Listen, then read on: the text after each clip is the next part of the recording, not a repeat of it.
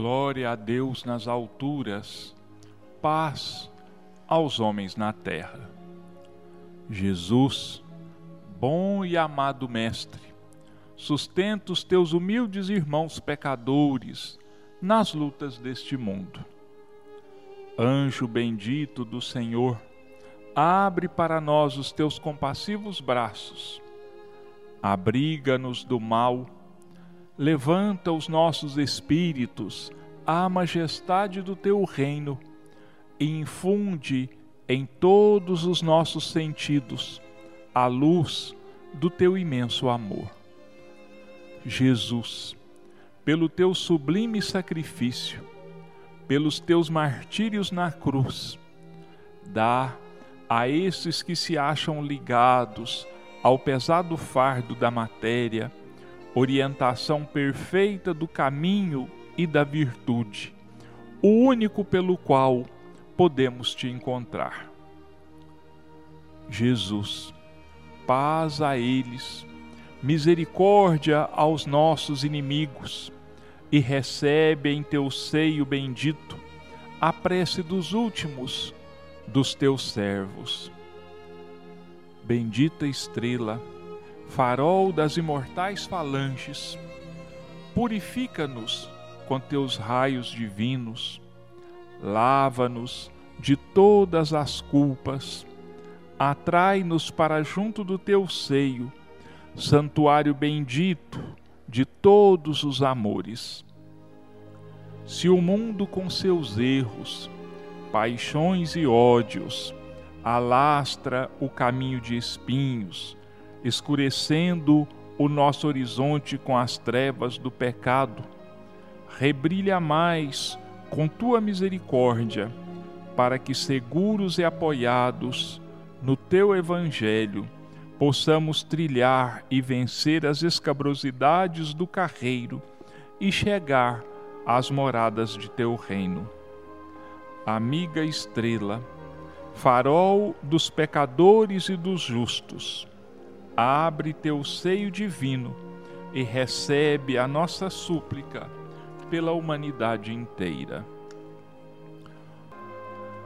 Nós estamos aqui mais uma vez levando ao seu lar a, os comentários do Evangelho de Jesus à luz da doutrina espírita. Hoje, com a continuação do capítulo 8.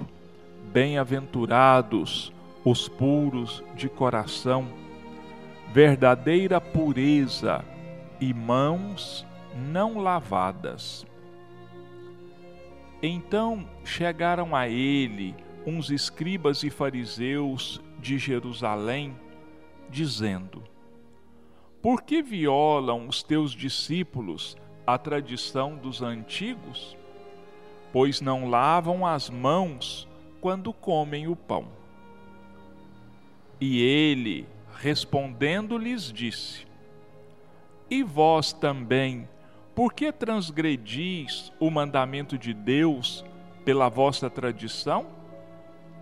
Porque Deus disse: Honra a teu pai e a tua mãe e o que amaldiçoar a seu pai ou a sua mãe, morra de morte. Vós outros, porém, dizeis: qualquer que disser a seu pai ou a sua mãe, toda a oferta que faço a Deus te aproveitará a ti, está cumprindo a lei. Pois é certo que o tal não honrará a seu pai ou a sua mãe. Assim é que vós tendes feito vão o mandamento de Deus pela vossa tradição. Hipócritas, bem profetizou de vós outros Isaías, quando diz: Este povo honra-me com os lábios, mas o seu coração está longe de mim. Em vão, pois, me honram, ensinando doutrinas e mandamentos que vêm dos homens. E chamando a si as turbas, lhes disse: Ouvi e entendei. Não é o que entra pela boca o que faz imundo o homem, mas o que sai da boca. Isso é o que faz imundo o homem. Então, chegando-se a ele, os discípulos lhe disseram: Sabes que os fariseus, depois que ouviram o que dissestes, ficaram escandalizados? Mas ele respondendo lhes disse: Toda planta que meu pai não plantou será arrancada pela raiz. Deixai-os, cegos são e condutores de cegos. E se um cego guia a outro cego, ambos vêm a cair no barranco. E respondendo, Pedro lhe disse: Explica-nos esta parábola. E respondeu Jesus: Também vós outros estáis ainda sem inteligência? Não compreendeis que tudo que entra pela boca desce ao ventre e se lança depois num lugar escuso? Mas as coisas que saem da boca vêm do coração, e estas são as que fazem o homem imundo. Porque do coração é que saem os maus pensamentos, os homicídios, os adultérios, as fornicações, os furtos, os falsos testemunhos e as blasfêmias. Estas coisas são as que fazem imundo o homem. O comer, porém, com as mãos sem lavar, isso não faz imundo o homem. Mateus, capítulo 15, versículos de 1 a 20. E quando Jesus estava falando, pediu-lhe um fariseu que fosse jantar com ele. E, havendo entrado, sentou-se à mesa. E o fariseu começou a discorrer lá consigo mesmo sobre o motivo por que não se tinha lavado antes de comer. E o Senhor lhe disse: Agora vós outros, os fariseus, limpais o que está por fora do copo e do prato, mas o vosso interior está cheio de rapina e de maldade. Nécios, quem fez tudo o que está de fora, não fez também o que está de dentro? Lucas, capítulo 11, versículos 37 a 40. Os judeus haviam negligenciado os verdadeiros mandamentos de Deus, apegando-se à prática de regras estabelecidas pelos homens e das quais os rígidos observadores faziam casos de consciência. O fundo, muito simples, acabara por desaparecer sob a complicação da forma. Como era mais fácil observar a prática dos atos exteriores do que reformar-se moralmente, de lavar as mãos do que limpar o coração, os homens se iludiam a si mesmos, acreditando-se quites com a justiça de Deus, porque se habituavam a essas práticas e continuavam como eram, sem se modificarem, pois lhes ensinavam que Deus não exigia nada mais. Eis porque o profeta dizia: É em vão que esse povo me honra com os lábios, ensinando máximas e mandamentos dos homens. Assim também aconteceu com a doutrina moral do Cristo que acabou por ser deixada em segundo plano, o que faz que muitos cristãos, à semelhança dos antigos judeus, creiam que a sua salvação está mais assegurada pelas práticas exteriores do que pelas da moral. É a esses acréscimos que os homens fizeram à lei de Deus que Jesus se refere quando diz: Toda planta que meu Pai não plantou será arrancada pela raiz. A finalidade da religião é conduzir o homem a Deus. Mas o homem não chega a Deus enquanto não se fizer perfeito. Toda religião, portanto, que não melhorar o homem, não atinge a sua finalidade. Aquela em que ele pensa poder apoiar-se para fazer o mal é falsa ou foi falseada no seu início. Esse é o resultado a que chegam todas aquelas em que a forma supera o fundo. A crença na eficácia dos símbolos exteriores é nula quando não impede os assassínios, os adultérios, as expoliações, as calúnias e a prática do mal ao próximo, seja qual for.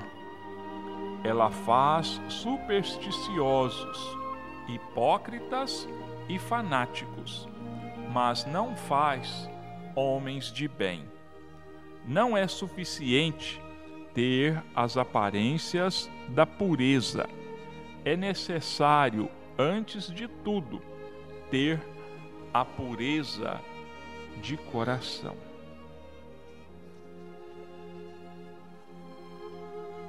É uma questão muito séria essa da pureza, da verdadeira pureza das mãos não lavadas, porque nós nos acostumamos de tal forma com as práticas exteriores, com os gestos, com as genuflexões, com as orações balbuciadas, que nos esquecemos da essência da doutrina do Cristo. Assim como os judeus antigos, nós criamos uma série de práticas ao longo das nossas vidas para que nós fiquemos em paz com a nossa consciência. Fazemos, falamos algumas coisas e pensamos que com isso nós estamos praticando a verdadeira religião. E não, não é isso. Absolutamente não. Existem aqueles preceitos que não podem e que não devem ser ignorados por qualquer um que se diga e que queira ser um verdadeiro cristão, um verdadeiro seguidor de Jesus. Olha, os judeus, eles deixaram de lado a lei de Moisés. Eles já não mais praticavam os dez mandamentos na sua pureza.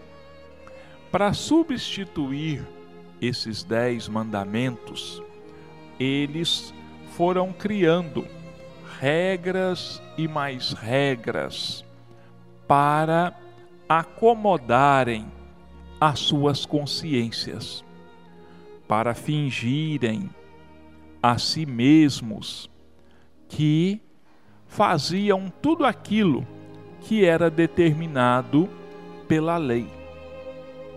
Para se ter uma ideia dessas criações dos judeus, eles criaram em torno de 600 regras, de 600 preceitos que deveriam ser observados durante todos os dias da vida deles.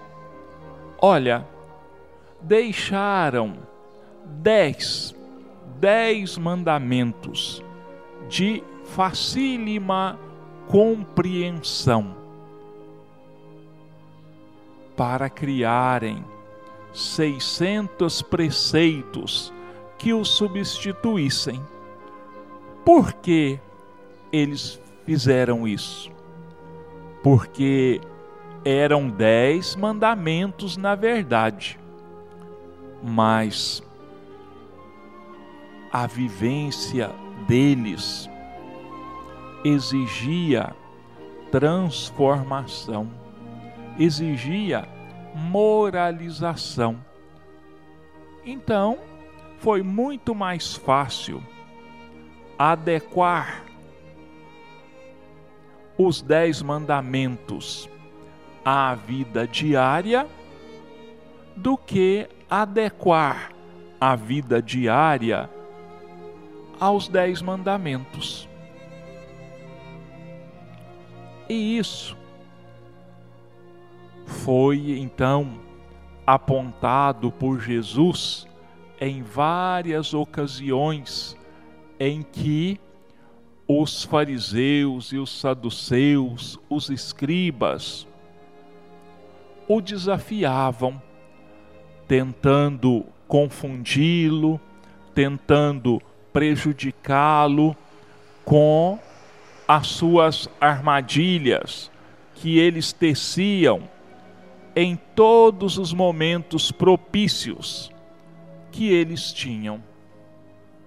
Mas, como Jesus sempre dizia que conhecia a malícia de todos eles, eles ele então tinha sempre a resposta certa, tinha sempre a resposta adequada para cada situação. Aí veio o Cristo e criou-se uma religião em nome do Cristo. E mais uma vez, porque eram os mesmos espíritos, ou somos os mesmos espíritos que vivemos como judeus, depois passamos a viver como cristãos, então, mal habituados, descompromissados milenarmente com as práticas evangélicas, nós continuamos com essas práticas nefastas com essa, esse fingimento, vamos dizer assim, pensando uma coisa e vivendo outra. Foi se colocando ao longo do tempo na doutrina de Jesus palavras, expressões que ele nunca disse. E por outro lado, também foi se tirando outras tantas palavras, outros tantos ensinamentos, porque eram de difícil prática, exigiam e exigem muitos, muito de cada um de nós. Para não me alongar muito, é, vou lembrar aqui apenas um episódio que aconteceu no século 6 depois de Cristo, por volta dos anos 550, 560, mais ou menos. Nessa época, é, existia uma parte da terra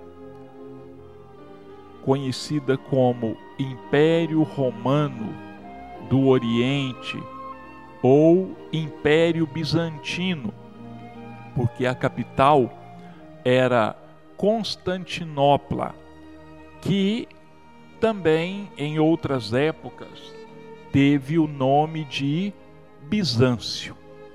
E lá pelos anos 550 reinava um imperador chamado Justiniano, por sinal, um dos maiores imperadores do Império Romano do Oriente.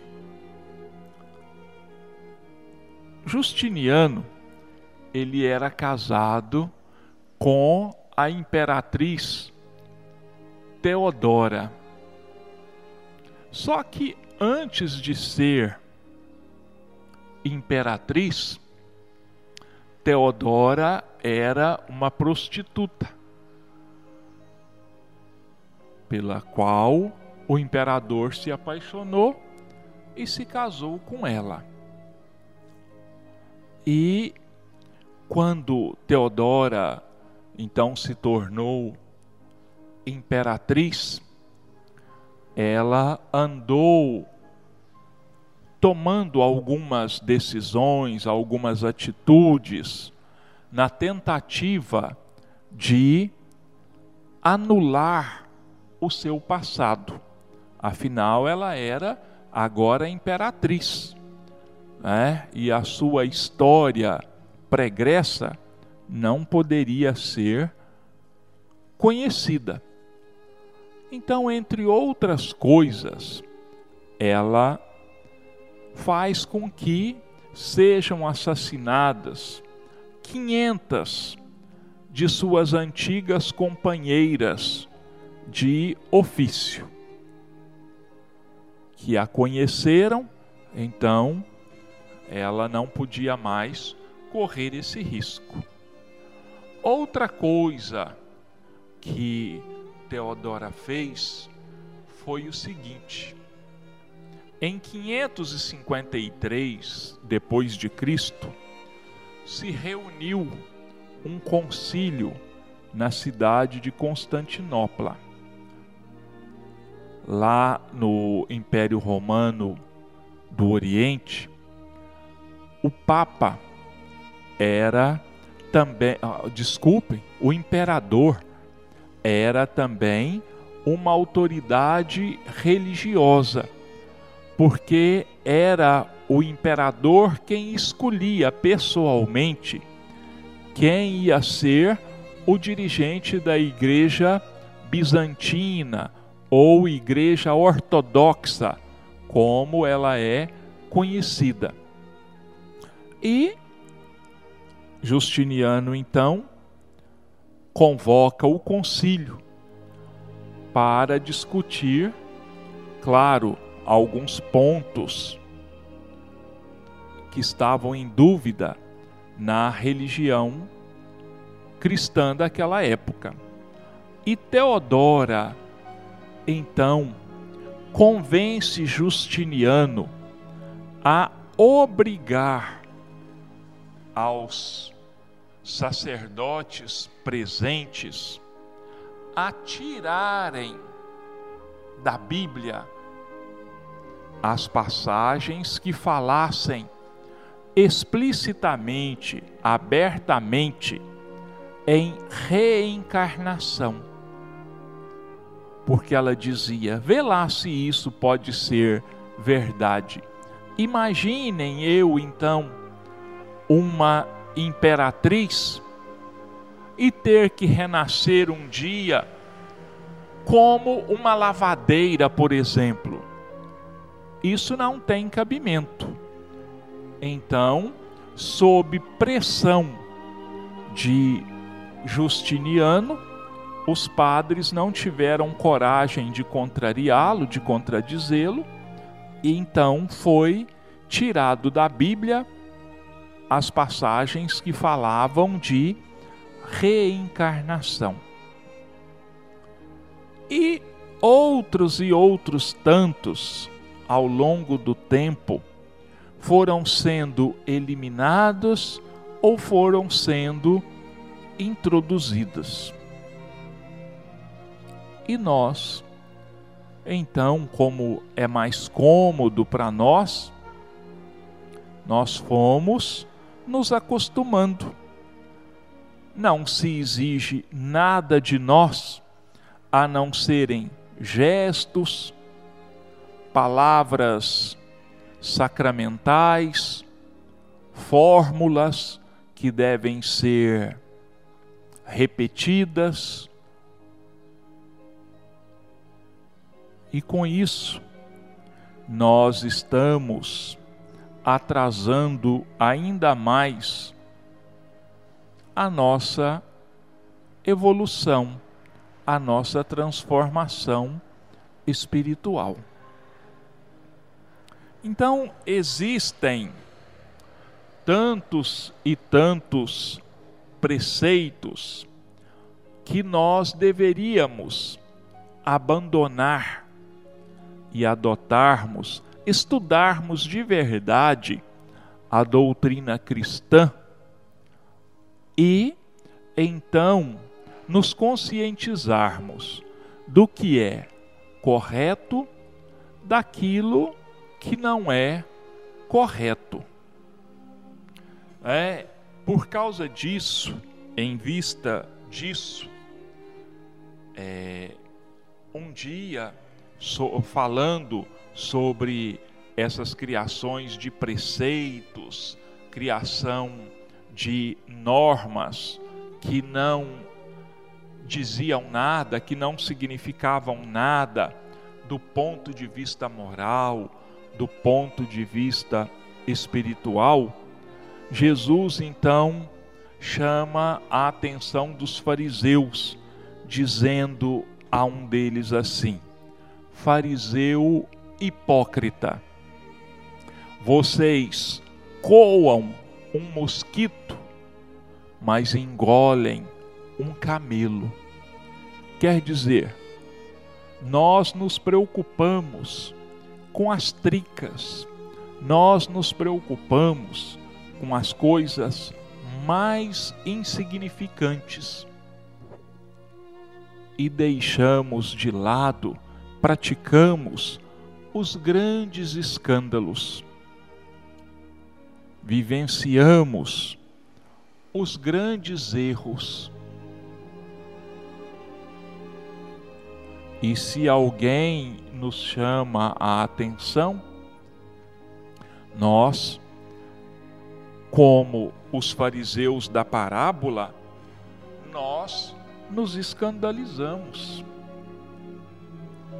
nós discutimos, nós apresentamos as nossas razões como se elas fossem as mais puras, as mais verdadeiras, mas no fundo são sim verdadeiras desculpas, verdadeiros atalhos que nós criamos para nós mesmos. E quando defendemos esses erros, quando defendemos essas aberrações, nós nos tornamos os cegos da parábola, os cegos que guiam os cegos. Quer dizer, ambos vão cair no fosso. Ambos vão ser culpados dos mesmos erros, das mesmas práticas nefastas, egoístas, hipócritas como nós temos sido até agora. Já passou de hora de nós fazermos um autoexame. Já passou de hora de nós, do ponto de vista religioso, nos fazermos adultos, de buscarmos entender e observarmos a fundo todos esses preceitos. Os preceitos verdadeiros. E jogarmos fora e deixarmos de lado aquilo que não tem nenhum valor. Os espíritos sempre chamam a nossa atenção dizendo que nós somos tão ignorantes que nós corremos atrás de uma sombra e deixamos de lado o objeto real. Quer dizer, nós nos deixamos empolgar pelas mentiras, pela falsidade e rejeitamos o que é real, rejeitamos aquilo que é verdadeiro, aquilo que tem proveito, aquilo que é útil, aquilo que é necessário. Quer dizer, nós ainda pensamos, aliás, nós ainda não descobrimos que nem tudo o que reluz é ouro. nós tomamos o fictício, nós tomamos o que não é verdade pelo que é real. Mas isso vai ter que acabar um dia, porque tudo isso que é contrário aos preceitos divinos vai desaparecer. E são palavras de Jesus.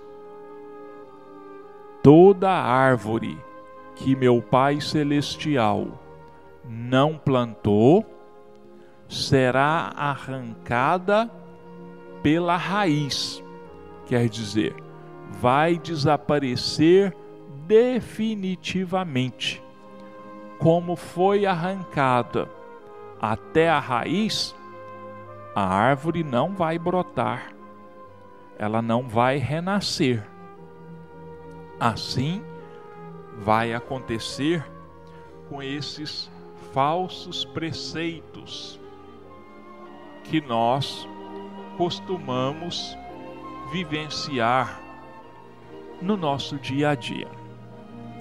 Bom, nós vamos agora passar para a segunda parte do nosso dos nossos comentários desta manhã de hoje, do livro Rumo Certo, Chico, autoria de Emmanuel, capítulo 27. Lutas na equipe qual ocorre na turma de escola o atormentado momento da auscultação de valores chega sempre para a equipe de ação espiritual. No estabelecimento de ensino, é o exame periódico das matérias professadas no grupo de realizações da alma é o tempo de provação a se definir por expressões diversas. Perplexidade é desequilíbrio nos setores mais altos do ideal. Laboriosa travessia de atoleiros do sentimento. Verificação de pontos fracos. Contagem de perdas e danos depois dos acidentes de natureza moral. Chegada a ocasião perigosa, ouvem-se escapatórias apressadas. Não tenho culpa. Não é comigo. Estou fora. Nada sei. A organização se converte para logo em viveiro de farpas magnéticas, conturbando e ferindo os próprios componentes. Entretanto, é preciso contar com isso. Construção exige marteladas. Aprendizado pede demonstrações. obstáculo é o metro da resistência. Tribulação é o cadinho da fé. Nem azedume, nem irritação. No instante do testemunho, saibamos simplesmente reparar o caminho estragado e seguir adiante. Hora de mais luta é também hora de mais trabalho para que a paz se estabeleça. Imunizemos o grupo contra a perturbação, acusando a nós mesmos, acentuando a nossa responsabilidade e aprendendo com o fracasso. Somos ainda no mundo espíritos imperfeitos e sem a dificuldade de nenhum modo conseguiremos segurança e autossuperação. Convençamo-nos de que a crise é a mestra da experiência e sem experiência em qualquer empresa edificante da terra, é impossível melhorar e compreender, servir e perseverar. Sempre chega o momento em que nós precisamos aferir as nossas conquistas, os nossos atos, as nossas quedas. É a hora do balanço. É a hora de nós conferirmos se tivemos lucros ou se tivemos prejuízo na nossa vivência, seja na nossa vivência individual, seja na nossa vivência coletiva. Chega o momento dos testes, chega o momento das provas onde nós vamos conferir se aprendemos de verdade ou se ainda resta muita coisa a ser aprendida. É então que surgem as dificuldades, os tropeços, os empecilhos, porque a vida quer tirar a prova e saber se nós vamos ultrapassar aquelas barreiras para que a própria vida nos apresente novos desafios, novas lutas mais árduas, necessitadas de mais compromisso, necessitadas de mais paciência, compreensão da nossa parte.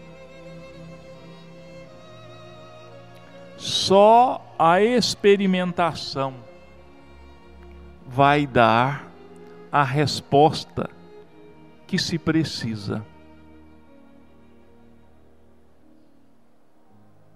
Vamos nos lembrar aqui da parábola dos talentos, em que aquele senhor, aquele rei, foi fazer uma grande viagem, então entregou seus bens, dividiu os seus bens para serem administrados por três dos seus servidores. Todo mundo conhece a parábola dos talentos. Um ganhou cinco, outro ganhou três e outra ganhou uma, um talento. Os dois primeiros conseguiram multiplicar os talentos, conseguiram dobrar os talentos, multiplicaram as bênçãos, porque esses talentos são as bênçãos. Multiplicaram as bênçãos. E se fizeram então credores de novas bênçãos, em forma de novas responsabilidades porque o Senhor diz para os dois: entra no gozo do vosso Senhor, quer dizer, nas suas alegrias. Vem compartilhar comigo as alegrias que você conquistou, as bênçãos a que você fez jus. Já o terceiro, o que que ele fez? enterrou os talentos. Quer dizer,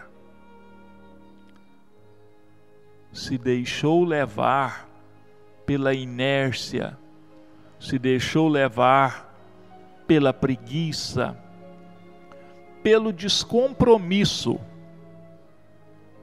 com o seu Senhor e pelo descompromisso consigo mesmo. E o que, que aconteceu? Tudo que ele tinha lhe foi tirado. Porque ele não soube honrar a oportunidade que lhe foi dado. Assim é o que o Emmanuel diz para nós nesse capítulo 27, lutas em equipe. É a hora da prestação de contas. é quando nós vamos ter que desnudar, abrir as nossas consciências e tirar delas a verdade, apenas a verdade, nenhuma desculpa,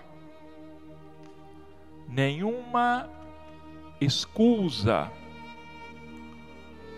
para apresentarmos apenas a realidade, apenas aquilo que foi, que aconteceu de verdade. Porque nessa prestação de contas, nós não enganamos nem a Deus, nem a nós mesmos. Qual de nós que, quando pratica algo errado, algo que contraria o que é correto,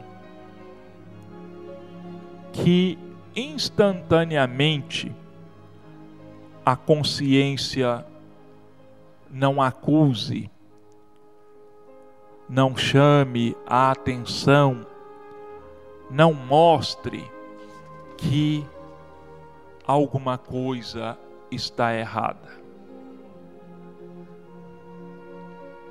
Então, meus irmãos, vamos valorizar o momento da luta em equipe porque é o momento em que nós precisamos juntar as nossas forças, ainda frágeis, ainda fracas, para ultrapassarmos em conjunto as barreiras, uns dando as mãos aos outros, uns socorrendo e amparando aos outros, mas cada um assumindo em particular a sua responsabilidade, a sua parte de culpa, as suas fraquezas. Vamos dizer assim. Então, o momento da luta não é o momento do desespero. Pelo contrário, é o momento da calma. É o momento da reflexão.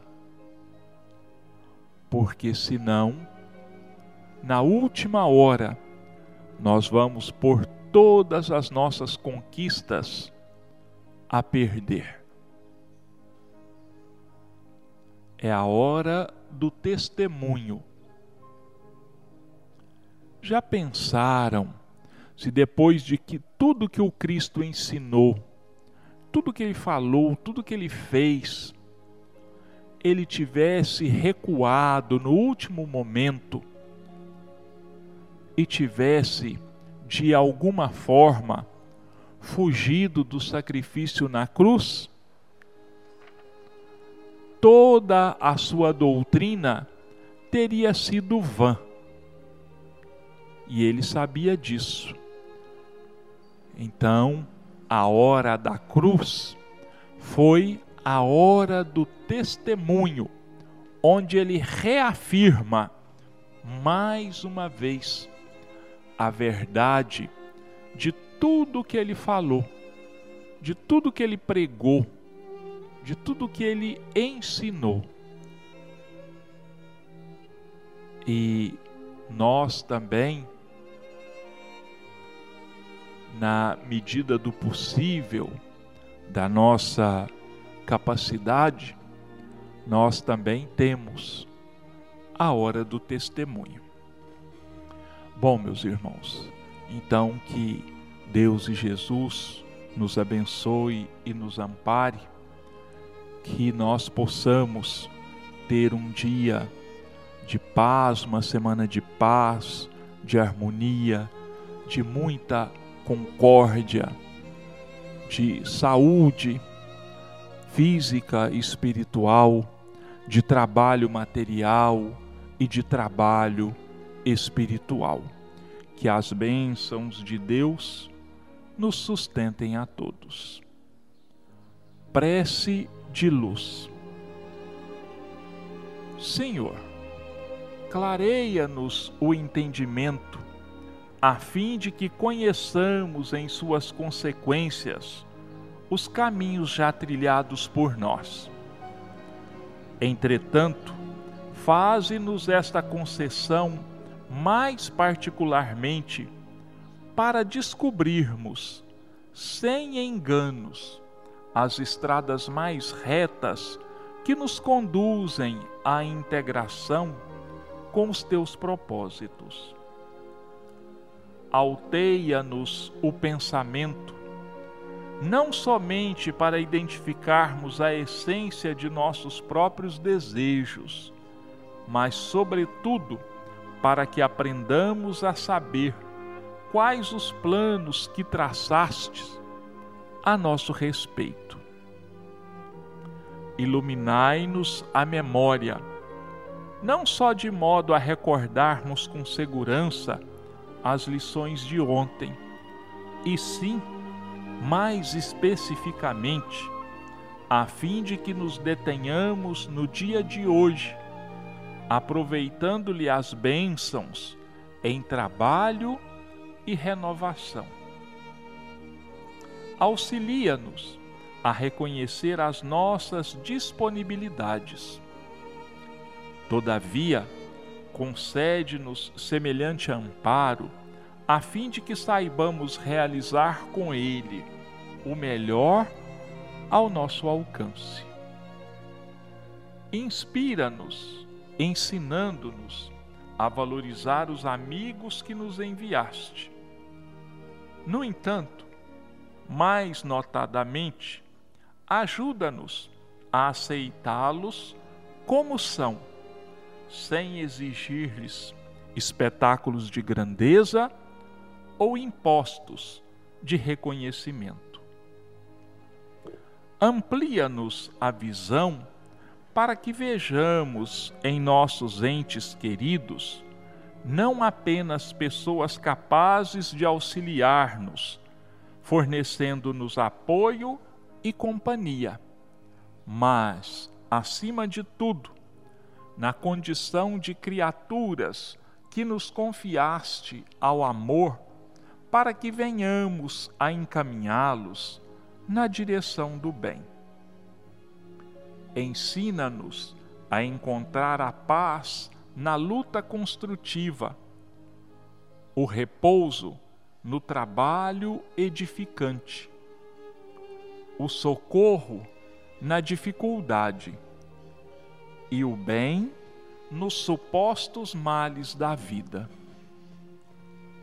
Senhor, abençoa-nos e estende-nos as mãos compassivas em tua infinita bondade, para, te, para que te possamos perceber em espírito na realidade das nossas tarefas e experiências de cada dia hoje e sempre. Assim seja.